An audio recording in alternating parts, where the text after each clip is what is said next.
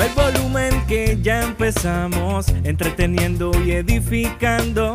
Con Radio Únete soy diferente, mensaje que cambiará tu mente. Así es, así es, así es. Transformando tus oídos, lo digo otra vez, música que edifica, con esencia en tu vida. ¡Ey! Estás escuchando Radio Únete, esencia PR en la casa. ¡Súbalo!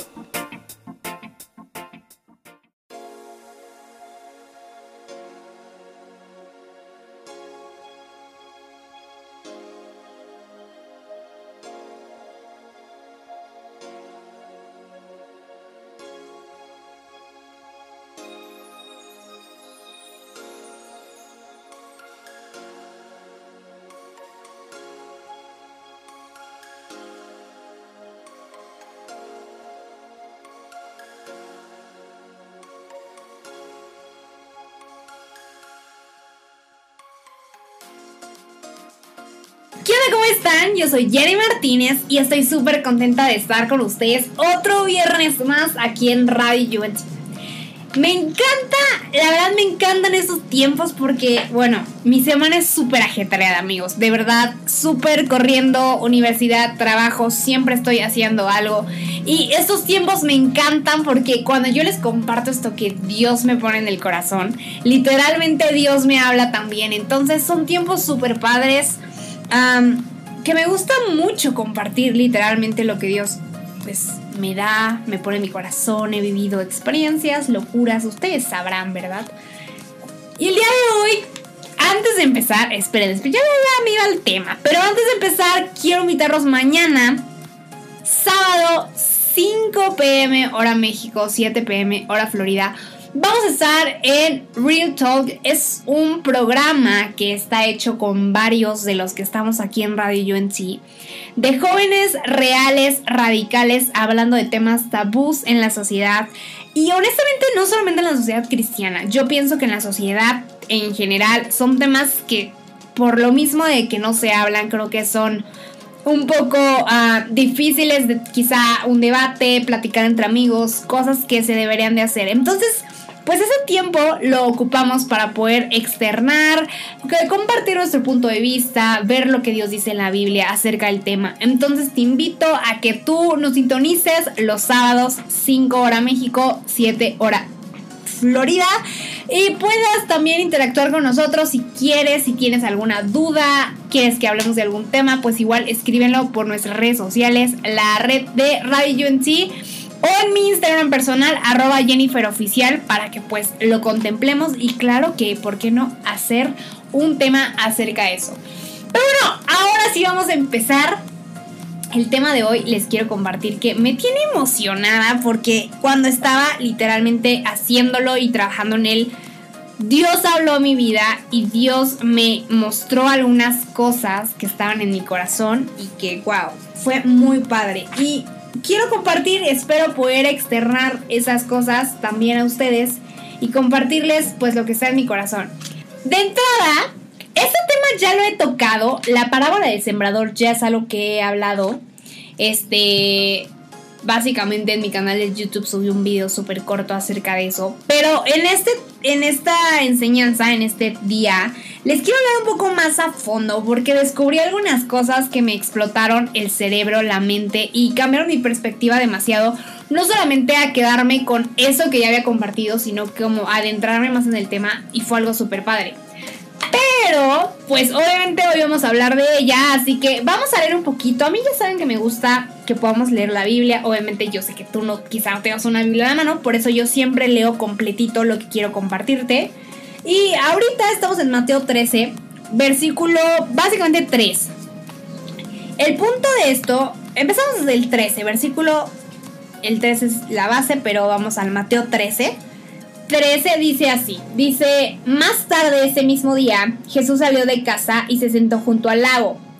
Pronto se reunió una gran multitud alrededor de él, así que entró en una barca. Se sentó allí y enseñó mientras la gente estaba de pie en la orilla. contó muchas historias en forma de parábola como la siguiente. Escuche, un agricultor salió a sembrar. A medida que esparcía las semillas por el campo, algunas cayeron sobre el camino y los pájaros vinieron y se las comieron. Otras cayeron en tierra poco profunda con roca debajo de ellas y las semillas germinaron con rapidez porque la tierra era poco profunda, pero pronto las plantas se marchitaron bajo el calor del sol. Y como no tenían raíces profundas, murieron. Otras semillas cayeron entre espinos, los cuales crecieron y ahogaron los brotes. Pero otras semillas cayeron en tierra fértil y produjeron una cosecha que fue 30, 60 y hasta 100 veces más numerosa de lo que se había sembrado. Algo que me parece fascinante, aparte claramente de que Dios les habla a través de parábolas, porque se me hace súper interesante ver cómo Dios da historias que o sea, la fecha siguen siendo vigentes. Algunas personas querrán o pensarán que, que, son antiguas y que ya pasaron de moda, pero en realidad no, porque podemos seguir viendo cómo esas historias pueden encajar en nuestra vida, nuestra manera de pensar, de ver, y se me hace muy, muy padre eso. Pero algo que quiero entrar en énfasis es que quiero que te des cuenta que el sembrador era la misma persona. La semilla era la misma semilla. En todos los casos, las mismas cosas la misma persona y la misma cosa fue lanzada. Pero lo que cambiaba en todos estos casos era la tierra, el lugar en donde era recibida esa semilla. En el primer caso fue en el camino y las aves se la llevaron. En el segundo caso fue en las rocas y como la tierra no era tan profunda, pues no pudo dar su fruto. En el tercero fueron las espinas que crecía pero se ahogaban. Y en el cuarto bueno, el fruto fue la tierra fértil que dio un buen de fruto y un buen de resultado. Y lo interesante es que la tierra es algo muy importante cuando vamos a sembrar. Y eso también pasa en nuestras vidas. Así que quiero que guardes muy bien ese comentario acerca de que la tierra es lo que cambia y es el factor de cambio en cómo va a ser tu fruto cuando plantes una semilla. Y es interesante ver cómo, por ejemplo, en el caso 2, ni siquiera hubo tiempo suficiente para que la semilla entrara a la tierra. Entonces, mucho menos hubo tiempo para que diera fruto. O sea, la semilla apenas si tocó y ya había valido un cacahuate. No hubo un tiempo para que esa semilla pudiera dar su fruto. Y ahora quiero que entendamos algo. Cuando una semilla ya es plantada, esperamos a que crezcan las raíces. Y las raíces son súper importantes y van a ser fundamentales en este podcast. Porque de hecho por eso se llama así. Por eso se llama raíces. Porque es la parte fundamental de lo que quiero compartirte el día de hoy. Y las raíces, si podemos decir o definirlas en pocas palabras, son cosas que están dentro de uno y que si se quieren mantener o que se quieren quitar, se requiere tiempo, ¿ok? No es como algo así como de que arranques. Ahora, las raíces, que es lo que comienza a crecer cuando el fruto está en la tierra adecuada, en la tierra fértil, las raíces son parte fundamental y de hecho por eso este podcast se llama Raíces, porque tiene todo que ver con lo que quiero compartirte el día de hoy. Yo no sé si tú te has dado cuenta, pero cuando una persona o cuando una constructora quiere destruir un bosque o talar un árbol, se requiere de ciertos factores para que este árbol caiga. ¿Y por qué? Porque si es un árbol muy alto, con raíces súper fuertes y súper grandes, que lleva mucho tiempo sembrado, entonces no vas a poder llegar y aventarlo, destruirlo un poquillo, o sea, empujarlo y que se caiga. Claro que no se va a poder hacer eso. Se requiere tiempo, se requiere maquinaria para poder tirarlo, porque sus raíces son muy fuertes. Y eso mismo pasa con nosotros. ¿Por qué? Porque las raíces son las, esas cosas que están dentro de nosotros y sé que si se quieren quitar o se quieren mantener, se requiere tiempo. No son cosas que crezcan de la noche a la mañana. Ahora, por otro lado, también la Biblia menciona la raíz de la amargura. Y dice, mirad bien que no sea que alguno deje de alcanzar la gracia de Dios que brotando alguna raíz de amargura estorbe y por ellas muchas sean contaminadas. Y por eso antes de que Dios pueda colocar en ti sus raíces y crezcan buenas raíces en tu vida, debe de remover las raíces de tu pasado, porque puede ser que una raíz de pecado, de tristeza, de envidia, esté alimentándose por muchos años en tu vida, Dios la tenga que remover. Él quita lo que contamina y reemplaza con lo que edifica nuestra vida. Y cuando Jesús menciona el siguiente tipo de tierra, dijo, otra parte cayó en terreno pedregoso, sin mucha tierra. Esa semilla brotó porque la tierra no era profunda, pero cuando salió el sol las plantas se marchitaron y por no tener raíz se secaron. Y aquí es donde te digo que es súper importante esta palabra de raíz o raíces. Es súper importante saber que si nosotros somos una persona que queremos dar frutos y frutos buenos, tenemos que tener buenas raíces. Tenemos que saber sembrar en la tierra fértil para que podamos llegar a tener raíces que den el fruto adecuado y que seamos literalmente como un árbol plantado junto a corriente, que nuestra raíz sea tan fuerte que nada nos derrumbe y nada nos mueva de donde nos encontramos. Y así como hay raíces que Dios debe remover de mi tierra, hay raíces también que deben de nacer en mí. Deben de nacer en mí con tiempo y paciencia, porque hay dos pilares necesarios para poder desarrollar las raíces del reino, llamémoslas así. Y una de ellas es el tiempo. El tiempo hoy en día es algo que está literalmente desapareciendo porque nos estamos volviendo personas que queremos todo rápido. Queremos los procesos rápidos, yo siempre lo digo. Queremos que se solucionen las cosas rápidas. Pero sabes, antes no era así. Antes era de procesos. Antes tenías que literalmente jugártela y esperar la respuesta de Dios. Como es también ahora, pero a veces nosotros intenciamos durísimo porque ya, oye, ya se pasó el tiempo de que Dios me diga qué rollo. Pero sabes, la segunda es la quietud, el tiempo de espera y cómo te mantienes en ese tiempo de espera. Porque cuántas veces lo que menos tenemos es tiempo y quietud. No sé tú, pero yo de verdad a veces ando del tingo al tango corriendo, Especialmente ahora que estamos en un mundo todo instantáneo. O sea, antes para revelar un rollo había todo un procesazo. No sé si tú alguna vez has ido a un cuarto oscuro a revelar un rollo. Yo sí, es increíble, pero se requiere tiempo. No es de que tomas la foto y ya, mira, me salió, la subo al Face ahorita mismo. No, se requiere tiempo y es un proceso largo que toma tiempo, pero el resultado es hermoso. No sé si tú alguna vez has visto una foto revelada con una cámara no lo da es hermoso ese tiempo. Y sabes, el pensamiento de ahora es muy distinto. O sea, entre más rápido, mejor. Entre menos pase el tiempo, menos inviertas, menos esto, mejor. Y en esta forma de pensar, lo que hará es que nuestra semilla, literalmente, llegue a nuestra tierra, sea expuesta antes de tiempo como lo fue en el segundo caso.